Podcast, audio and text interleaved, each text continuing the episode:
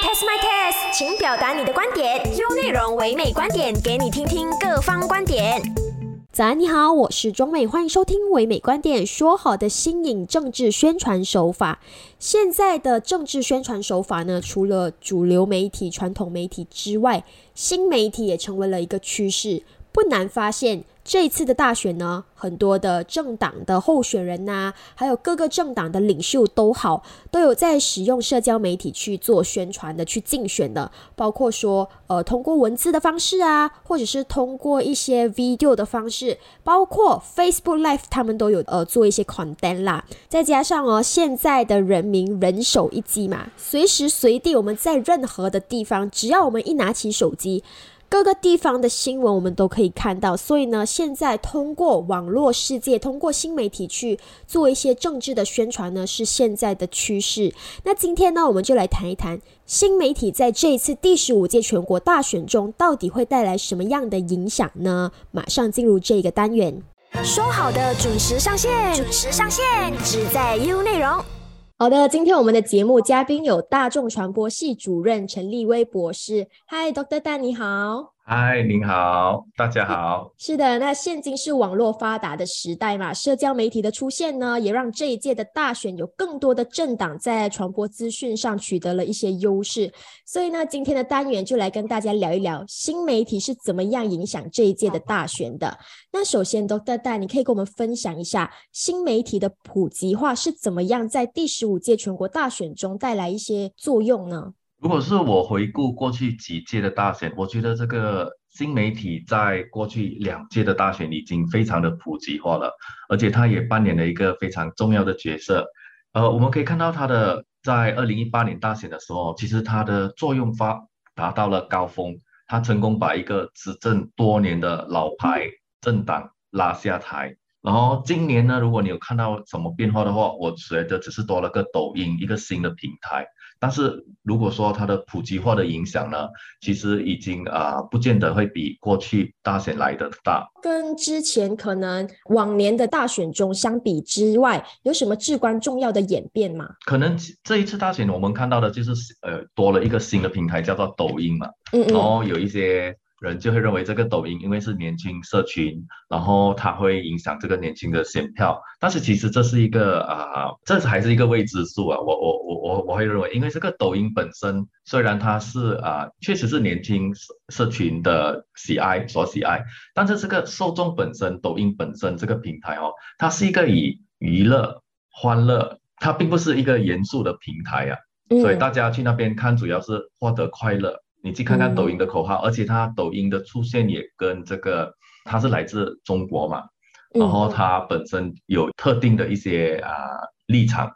它主要的一个立场就是它不要涉及任何政治或者是一些社会公益的课题，它是不喜欢的，它不喜欢的。你可能可做到很好的这方面东西，但是它在它的演算法里面哦，它不会。特别推崇这样东西，然后你只要有人去广编，如果你的对手做的很好的抖音，但是他涉及了这些课题，你继续的持续的跟抖音啊投诉，你的对手就会被消音了，这个很容易做到了，其实。哦，那我蛮好奇，刚刚呃德哥蛋有提到演算法嘛？现今的社交媒体的演算法通常都是会按照用户的喜好去过滤，还有显示新闻的结果，就包括说可能我今天去 search 了一个。呃，政党的候选人，然后陆陆续续的，我的新闻内容都是有关那一个政党的候选人，或者是说广告啊之类等等的。那这样子的话，会影响选民在第十五届全国大选的看法还有决定吗？啊，这个演算法确实会造成了一个我们在媒体中我们称为的一个，就是你会活在你的一个小世界里面，嗯，因为你会找那个你要的资讯，然后这这个演算法本身呢又会。怎么讲啊？会给你更多这方面的资讯，就是你想要的。然后，当然它跟商业是有连接的，它的这些商家的广告就跟你喜好的一一样，包括你的这种政治立场啊。但是我觉得，因为现在我们的社群啊，这个网媒的社群是非常庞大和复杂的，其中的复杂性哦，虽然是啊，演算法也有尝试把他会推他认为你喜欢的东西。但是这个复杂性的本身在，尤其在马来西亚的这个政治环境啊，我们有不同的语言、不同的宗教、不同的种族，它会限制了这个演算法的可能的影响，是而且这种复杂性也影响着这个演算法本身啊。然后你再看我们的现在的政党啊，或者是啊政治人物啊，其实我我认为现在没有一个单一的政党或者是政治人物哦，他可以轻易的驾驭这个演算法，或者是超越这个啊演演演算法的啊这个推演了。他并我们并有这么这么好。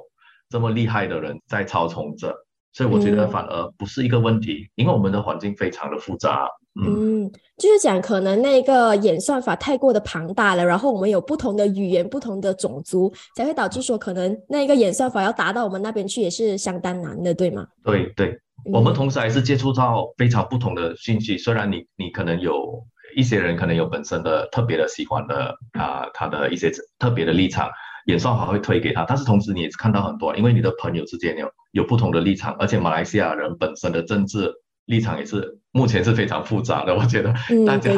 很多人都讲也也不懂要怎么投票嘛，大家都很恐很 confused 啊。嗯，所以所以我反反而觉得这个演算法并不是一个很很大的问题啊。而且最近啊一些社媒啊，比如脸书，它有了一些新的条款。它会限制一些政治的广告，你政治的付费的广告是吗？你必须啊有这个实名的认证，它有设了这样的一个限制，所以而且它对内容也有一定的管控啊。所以在这方面，它这个是因为呃美国大选了之后，然后他受到很大的压力，他做的一些努力，包括其他一些社民也是有这样的东西，所以你要打广告。所以今年我们看到这一届看到比较少广告。嗯，对，上一届其实更多，上一届真的是很多，你怎么打都可以，你要你要污蔑人啊，你要扭曲事实啊都可以，但是这次啊，并没有那么多，当然跟整个大环境有关系了。嗯嗯，OK，那除了对选民有一定的影响之外，新媒体的介入也提升了我们大马公民的政治知识水平嘛？因为我们通常在社交媒体都会看到有关一些政治的课题，那这样的同时呢，也激发了我国人民的政治参与度嘛？这样子的话，会不会影响大选，或者是说政府，或者是说候选人他们的行动啊，还有一些决策呢？啊，我觉得新媒体哦，它从过去几届，它一直在。影响着我们的这个政党或者执政集团甚至反对集团的这些政策决决决策，因为在新媒体的普及下，哈，它引起了更高的这个政治的参与，还有公民啊，随时随意啊都可以发出你的声音嘛。嗯。然后，呃，你看从以前西门子争到最近的这个之后的啊换政府啊，我们换了三个首相啊，短短几年之内，而且政策的这种 U 转啊是很普遍的，一直在 U 转。我觉得这些优转这些呃事情都是证明了这个新媒体压力的结果。那个政党受到新媒体压力，我们看到往往看到很多他们推出一些政策，然后网民就开始很生气，然后开始发发表很多意见去他们的网站啊啊他他们的社媒啊政治人物的社媒本身的个个人的这个 profile 下留言啊，然后他们受到很大压力，然后他们就会进行的调整，所以就看到很多优转，所以。未来呢的这种右转，我觉得会持续。如果你不懂得啊，这个新媒体政治的操作，嗯，可以看到网民的一些观点嘛。那是不是从中也可以就是限制一些候选人啊，还有一些政党的一些议员他们的行动呢？就包括说我们不敢乱乱来呀，因为很多网民都在看着我在做事情嘛。对对，我同意。他们现在呃，你只要讲错一句话，就可能。会会很红的，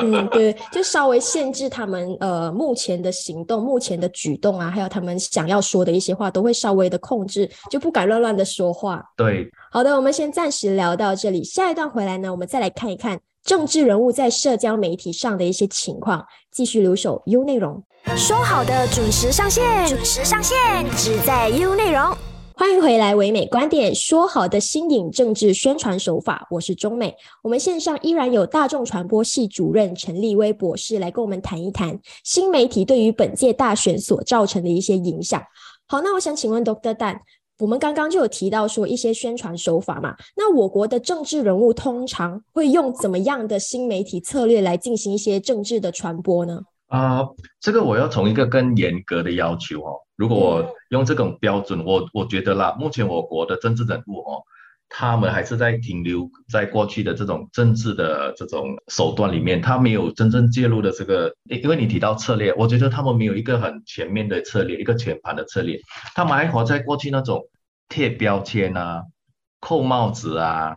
扭曲他人言论啊、煽动种族不满啊等等这些非常粗糙。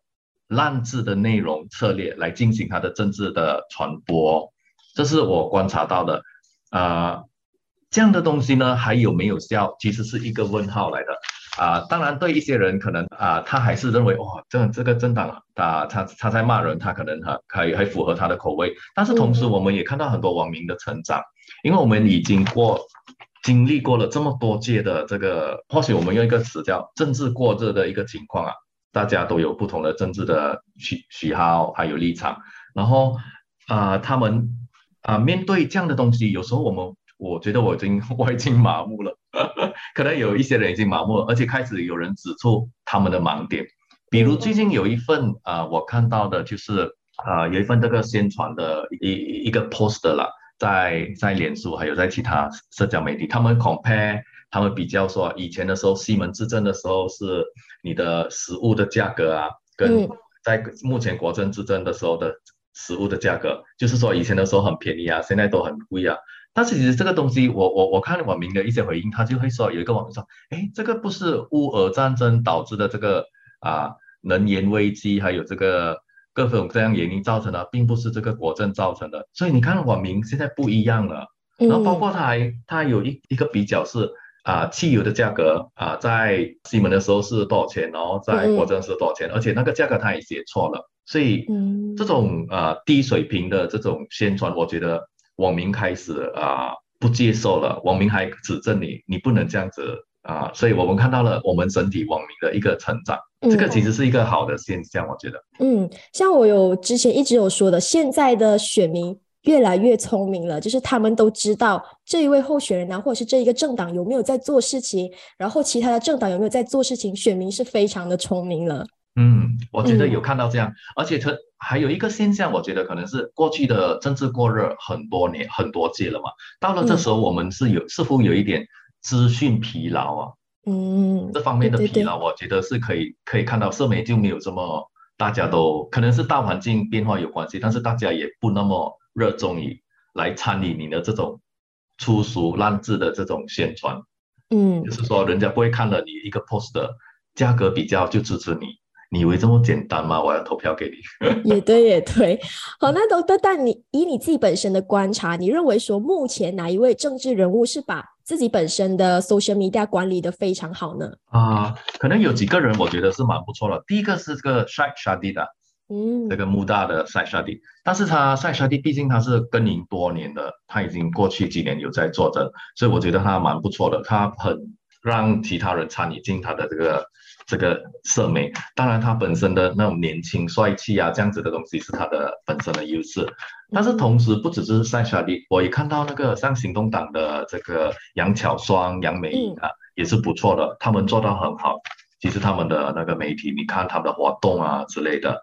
啊，马华方面其实也是有人，比如严炳寿啊，他是从一个律师开始谈法律课题，然后慢慢的在扩大他的那个范围，也是蛮成功的案例啊。还有还有那个民政党的刘华才，他自己本身也是有拍一些 video 啊，在社交媒体上传播嘛。嗯，对，对对对。那活跃在社交媒体的这些候选人，在这一次的大选中有怎么样的优势吗？就比起比较不怎么经营社交媒体的候选人相比的话，他们是不是有更多的优势呢？他们的优势是啊，戏精的能力就吸引人家的眼光，在他们的在那在他们的所作所为。但是其实他在经营他的社交媒体本身的时候，因为社交媒体是你的这个受众群啊，它可以是来自全国各地嘛，所以啊，如果他们要认为他们是有优势的话，如果他们做虽然讲他们做得很好，但是如果他们的受众就是他们的 followers，他们追随者啊，并不主要是他们选举的话，那么。这方面可能是他会利益他本身的政党多于他本身，我觉得，因为还是要看他是不是他的追随者，他是他有锁定他要拿的追随者是在他选区范围之内的，这个这个很重要，因为啊，你可能有一百万的追随者，但是如果你选区的是寥寥无几，都是外面的支持者，那可能人家也没有注意到你，所以这方面可能要就就会大打折扣。但是确确实，他们这些人肯定会对他的党带来很很正面的这个啊形象。但是很，但是有时候我看到，因为他他们的一些活动主要是以他们的选区本身为主嘛，嗯嗯，啊，所以还是有有有所限制对他的政党的贡献。那我们好奇，就是最近有一位网红叫 Nufadia，他是在 Instagram 有很多的 followers 的，然后他就以独立人士的身份去上阵巴杜的国会议席。那对于这样子网红去竞选的这一个情况，Doctor Dan 你有什么看法呢？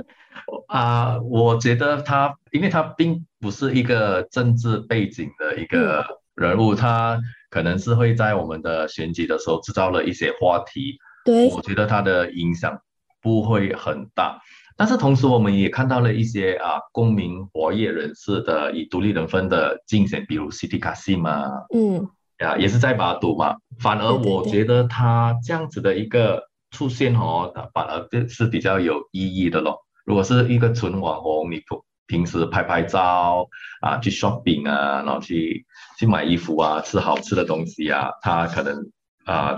大家并不因为你是网红，所以就要把票投给。我觉得呃，并没有这样的直线的那个逻辑。嗯，因为现在真的是选民都变得很聪明，那会不会成为一个趋势？就是以后网红去竞选的话，因为网红通常会比较吸引年轻选民嘛，那会不会就呃，就是演变成一个情况，就是以后网红去竞选的话，他能更吸引年轻选民呢？就是他的粉丝啊这些。啊，接受网红确实是吸引年轻的粉丝，但是他们吸引的部分并不是在政治，他们是吸引在他们要怎么买什么产品啊，啊吃什么东西啊。而且我们从国外的经验来看哦，我们并没有目前我我没有并没有注意到一些啊案例，就是因为他是网红，他来竞选，他虽然他网红的这个课题主要是。在吃喝玩乐，然后就会就会成为政治人物，并不会发生这样的事情。我觉得大家别担心。OK，就是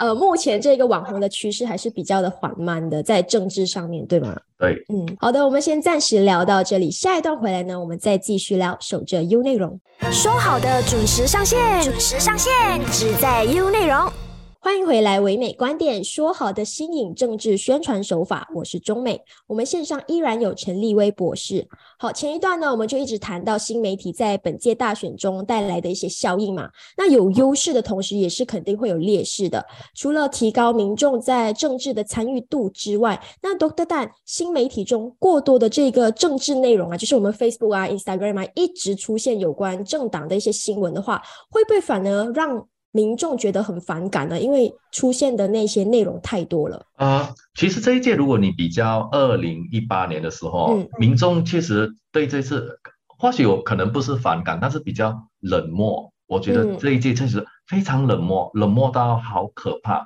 连一些政治人物都觉得好可怕。我有听一些朋友他们在里面，他们说：“哎，这么这一次啊，社媒上方面他们 post 的东西都没有什么反应啊，就是非常冷漠这一次。”其实这主要是在过去可能是二零零八年的那种政治海啸开始，其实当年就已经很多这些社媒的一些啊新闻啊，然后开始影响啊国政的宣传策略，然后这种过热的一个现象哦，延续了其实是好多年。你想看二零零八到二零一八，然后到现在二零二零年，太多年了，而且已经导致了我们的这个啊资讯的疲劳。我觉得真是很疲劳，大家看到这个东西就哎，又是同样的方式，又是同样的伎俩，然后所以哦，这次民众就非常的冷漠了。然后呃，但是同时这也是啊，从另外一个角度来看，这是一个整个政治的演变，因为目前呢，我们的之前的那个前首相纳吉已经入狱了嘛，嗯啊，而呃，希望联盟在二十二个月的表现。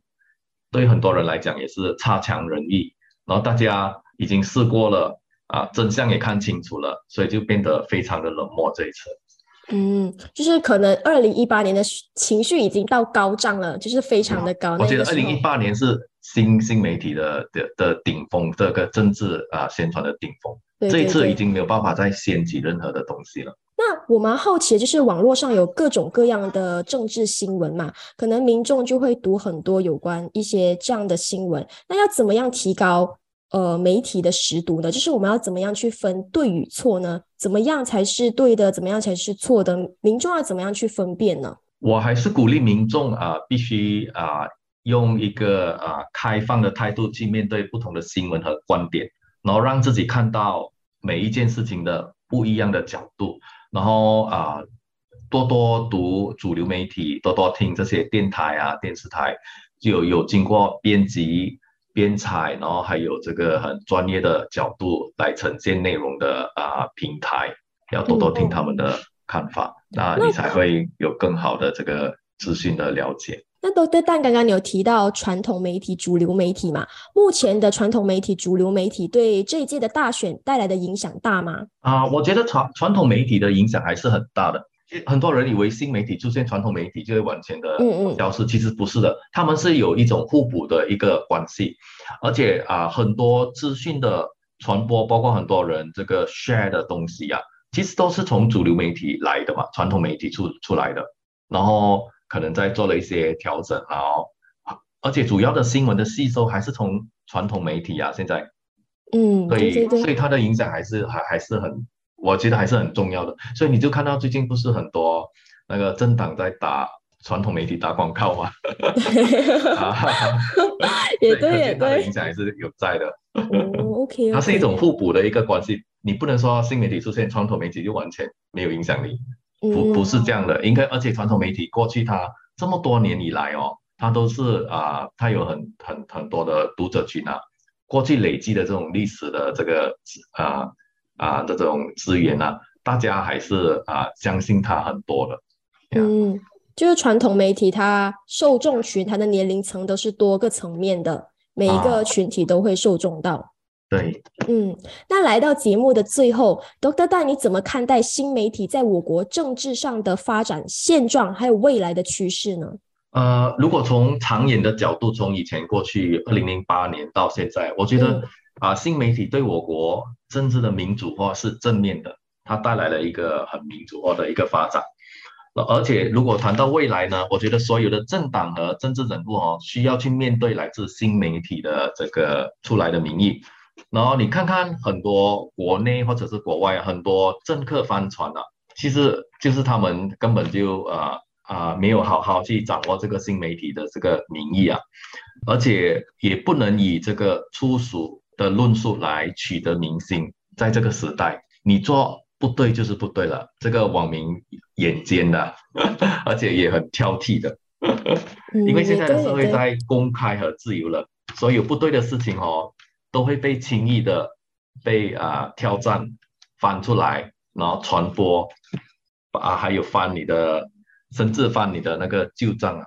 英国也换了，短短几个也换了三。上一次我有一次，呃，我有一个拜访团从英国的啊过来我我们学校了，他就说，呃，我我就跟他说，跟他说，哦，我们几年之内换了三三个首相啊，有三个首相出现。他说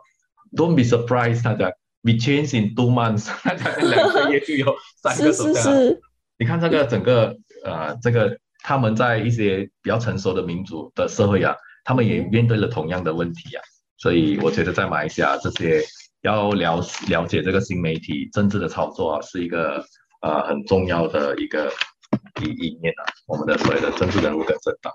嗯，好，那还有不到几天的时间，就是呃第十五届全国大选的投票日了嘛？那都但最后你有什么话想要带给我们的大马公民吗？啊，这个可能我要带一些比较啊呃有教育的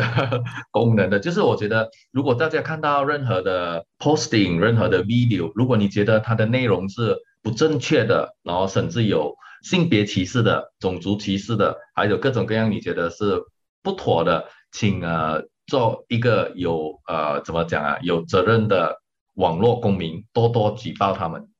我觉得我们马来西亚必须做这样的事情，我们的网络才会更呃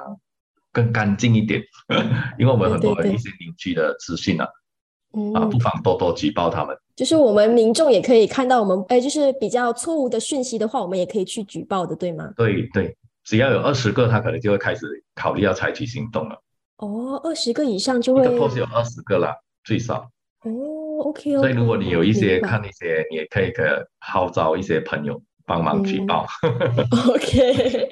明白。好的，今天非常感谢 Doctor Dan 来到我们的节目，跟我们聊一聊新媒体在大选中的作用。那希望呢，民众在这个资讯发达的年代，有更高的媒体视读，懂得分辨真假，做出对的选择啦。那今天非常感谢 Doctor Dan，谢谢你。啊，谢谢你。好，我们的节目就先暂时聊到这里，继续留守 U 内容。唯美观点，每逢星期一至五早上九点，让你知多一点，只在 U 内容。